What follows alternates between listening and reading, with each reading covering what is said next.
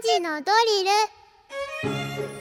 ル。時刻は3時を回りました。さあここから番組を聞き始めたリスナーの皆さんこんにちは。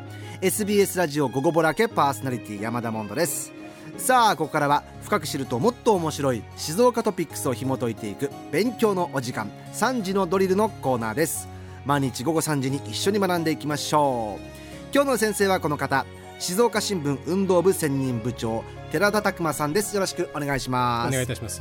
寺田さん今日本の話をしてるんですけど、えまあ新聞記者さんですから、うん。本はたくさん読んで本ね感じですか、うん。まあ、最近はまああれですけど、ん。なんか高校時代ですね、うん。中原中也が好きではい。詩人なんですけどね、えあのうんジーンズのですねポケットにいつも刺繍入れて歩くってまあそれはかっこいいなと思ってですね。えかっこいい。でなんですけどそれを持ってなんか山口県にですね去年行ったのかな。はい。中原中聖館があって記念館があったんですよ。でえ。見に行ったらですね結構実家開業医だったんですけど、ええ。実家をなんか結構食い潰してですね結構破天荒な人生でですね ちょっと思っていたイメージと違ってそうだったんだみたいなですね。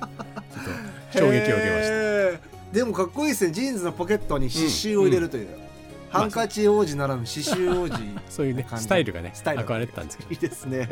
さあそんな寺田さんと一緒に今日はお届けしていくんですけども今日は静岡トピックスというよりもですね事前にリスナーさんからいただいた寺田記者への質問はい。に、えー寺田記者に答えていただこうと思いますのでよろしくお願いしおます。願いいたします。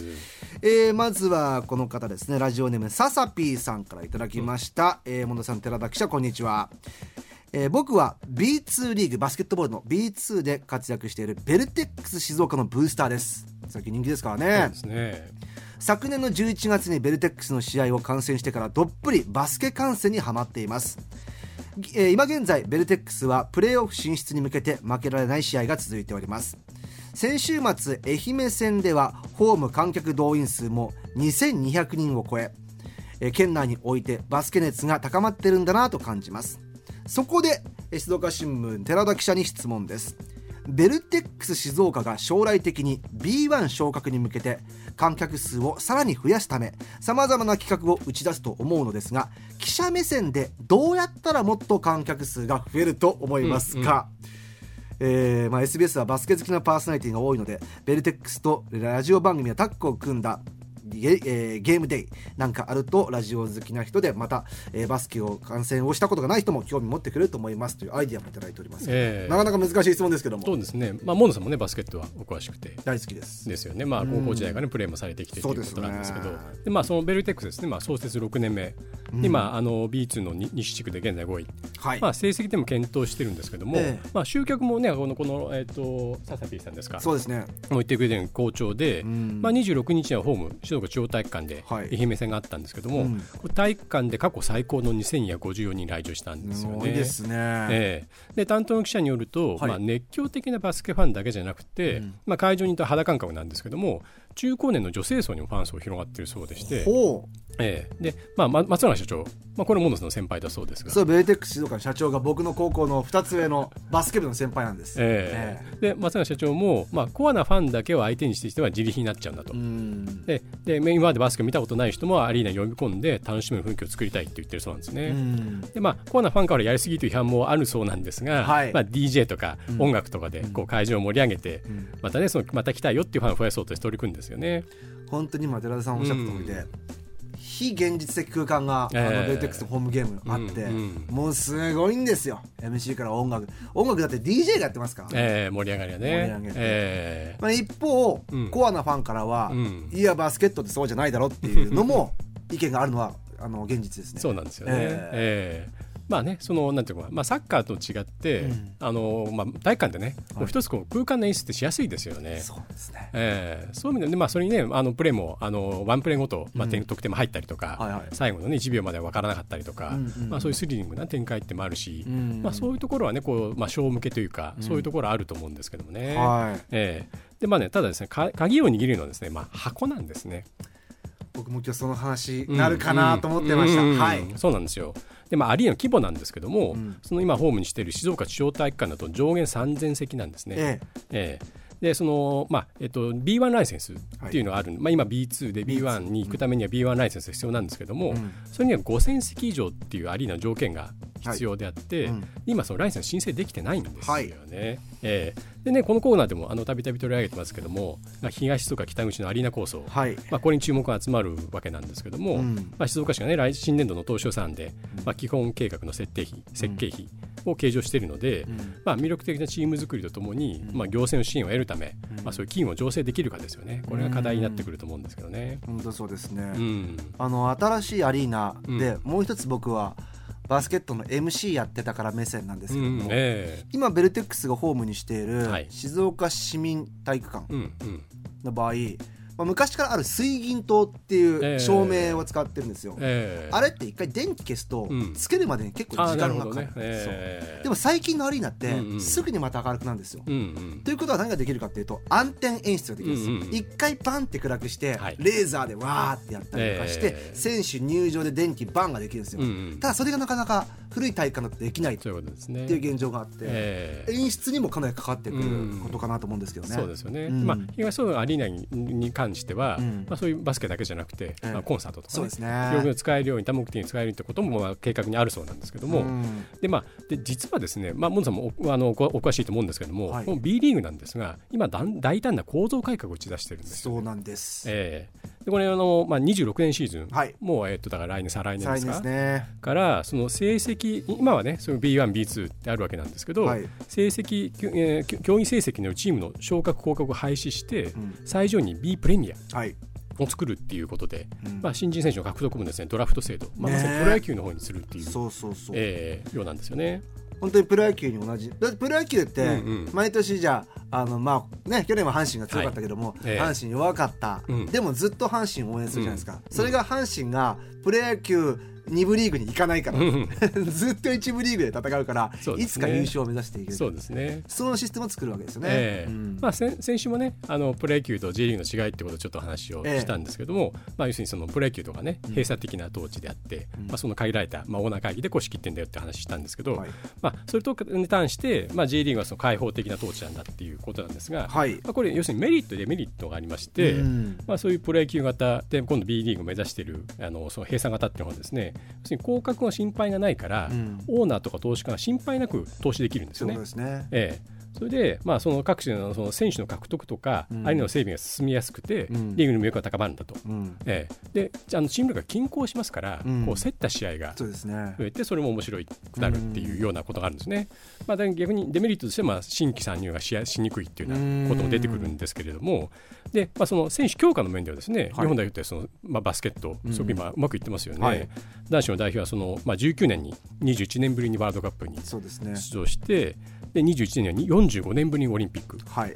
で去年ですよね沖縄でワワールドカップをそのフィリピンインドネシアと共催をしまして、ええ。でそこであの次のパリオリンピックの出場権を得たと、はい。だから選手強化の全体が成果が出てるんですけど、うん。まあ、ビジネスの面ですね、うん。これで今その B1 リーグの中でも、うん。あの上位のチームと下位のチーム、うん。こうかあの格差が広がってめしまっていて。ちゃくちゃ広がってますね。そうなんですよね。でこれで計算型にバスケの方が舵を切ったっていうことなんですよね。うん。ええ。寺田さんどうですか、うん。どっちがいい悪いはないと思いますけど。も、そうですね個人の意見として。そうですね。だから確かに開放型の方が、うん。まあ、J リーグみたいな形ですよね。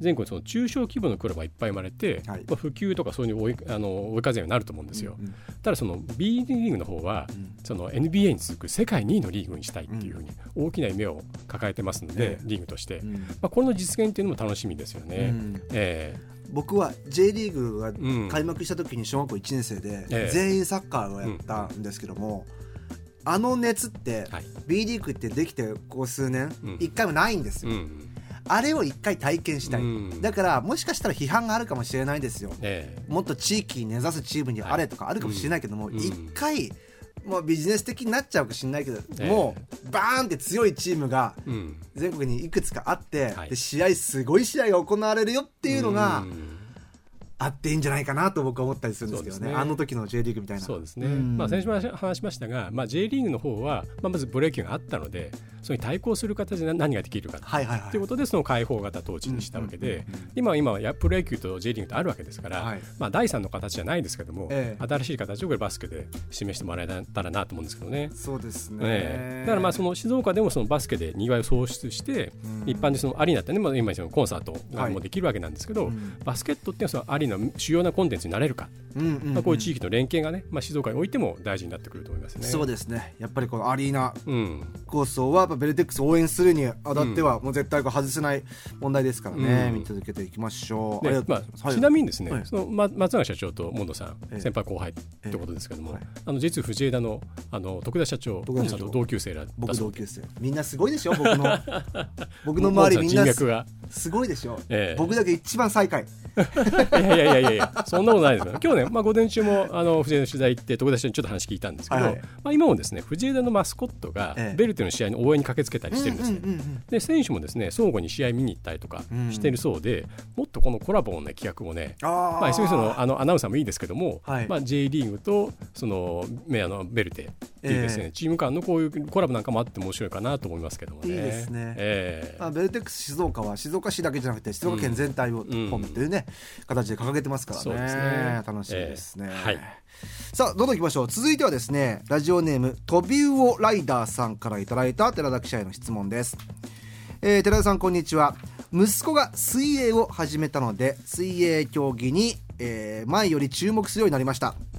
今年はパリオリンピックもありますが注目選手や新聞記者が見る静岡の競泳の現状を教えてほしいです。ということですがはいそうですね。まあ以前もねそうですね、そういう話も、はい、あの何回かさせていただいてるんですけども、はい。まあ、静岡って水泳多くなんだよって話ですね。うん。でまあ、何しろその県勢オリンピアン40人以上はい。ます戦前はねその藤山の飛びようと言われた古橋。宏さん、えーまあ、こうで戦後も岩崎恭子さんですよね、うん。14歳でバルセロナ五輪はい。金メダル、で、まあ、それから北京大会2008年の北京大会からロン12年のロンドン、うん。えーそれから16年リオ。うん。それからまあ21年の東京ですね、うん。これ4大会連続で県勢出場を果たしてるんですよね。うん。ええ。でこれ次まあパリ大会あるわけなんですけどこれ期待されるのは、はい。望月絹子選手と松本修也選手はい。なんですが、はい。あの望月選手、絹子選手はですね、えーっと去年ですね、去年行われたあのか福岡で行われました去年の世界選手権、はい世界選手権はい、ええ。この女子800メートルリレーに出場したんですね。うん。ええでまあ、残念ながらここはですね9位に終わってしまいまして、はい。ええまあ、ちょっと思うような成績残せなかったんですけども、うんまあ、その悔しさバネにですね、あのパリ目指している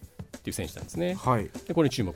から松本修也選手なんですがはい。これはですねあの、えー、とい伊藤高校出身なんですけども、え。ええあそれにちなみにね望月絹子さんは清水出身なんですけどね、うん。ええ。で伊藤修也選手はですね、はい。そのまあ、個人メドレーはい。しかも男子の 200m 個人メドレーであのパリ目指してまして、うん。で個人メドレーですから4種目、うんうんえーあの背泳ぎ、はい。はいはい。から、えーバック背泳ぎあ一緒ですね。それからバタフライ平泳ぎ自由形っていうあるんですけども、これですね、えー、と背泳ぎからバタフライ、それから自由形、これですね第一人者第一人者瀬戸大也選手がいるんですけど、にもですね勝るとも劣らない実力を持ってるんですへえ、鍵を握るのはですね、うん。平泳ぎブレストが苦手なんですねここの底上げができるかっていうところなんですけどええ、ただですねあの冬この冬かけて、えー、と去年の秋には取材したんですが、うん。ええ。まあ、このですねその課題の非常に強化してですねあの自分のモモチベーション上げていくって言ってましたので、ええ。どれぐらいの成果出てきで一冬超えてですね出てるのか楽しみなんですよね。あれってやっぱ4種って、はい。得意なのやっぱ苦手なのもやっぱあるん。です、皆さん。あるん。ですよそれはあるん。ですけどもね、まあ、そのためなそのに直位苦手の差をやっぱその減らしていくっていうん。ですかね極力ねそこがね大事なところなん。ですけどね、ええそうなん。です、そう実力はあるので、はいあとはその苦手の部分で克服できればぐっといくん。じゃないかなと思うん。ですけどね。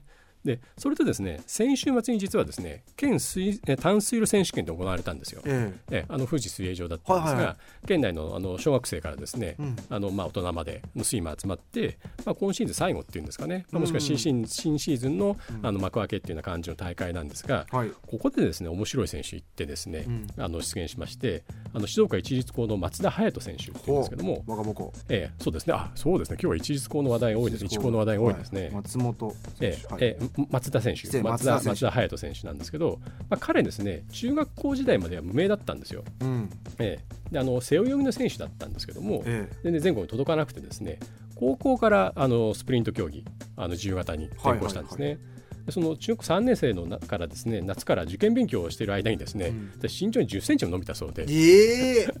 この前キャスターが身長3センチ伸びたって言ってました何 センチで今です10センチはいね今193センチあるんでですっかこれー大谷選手と一緒。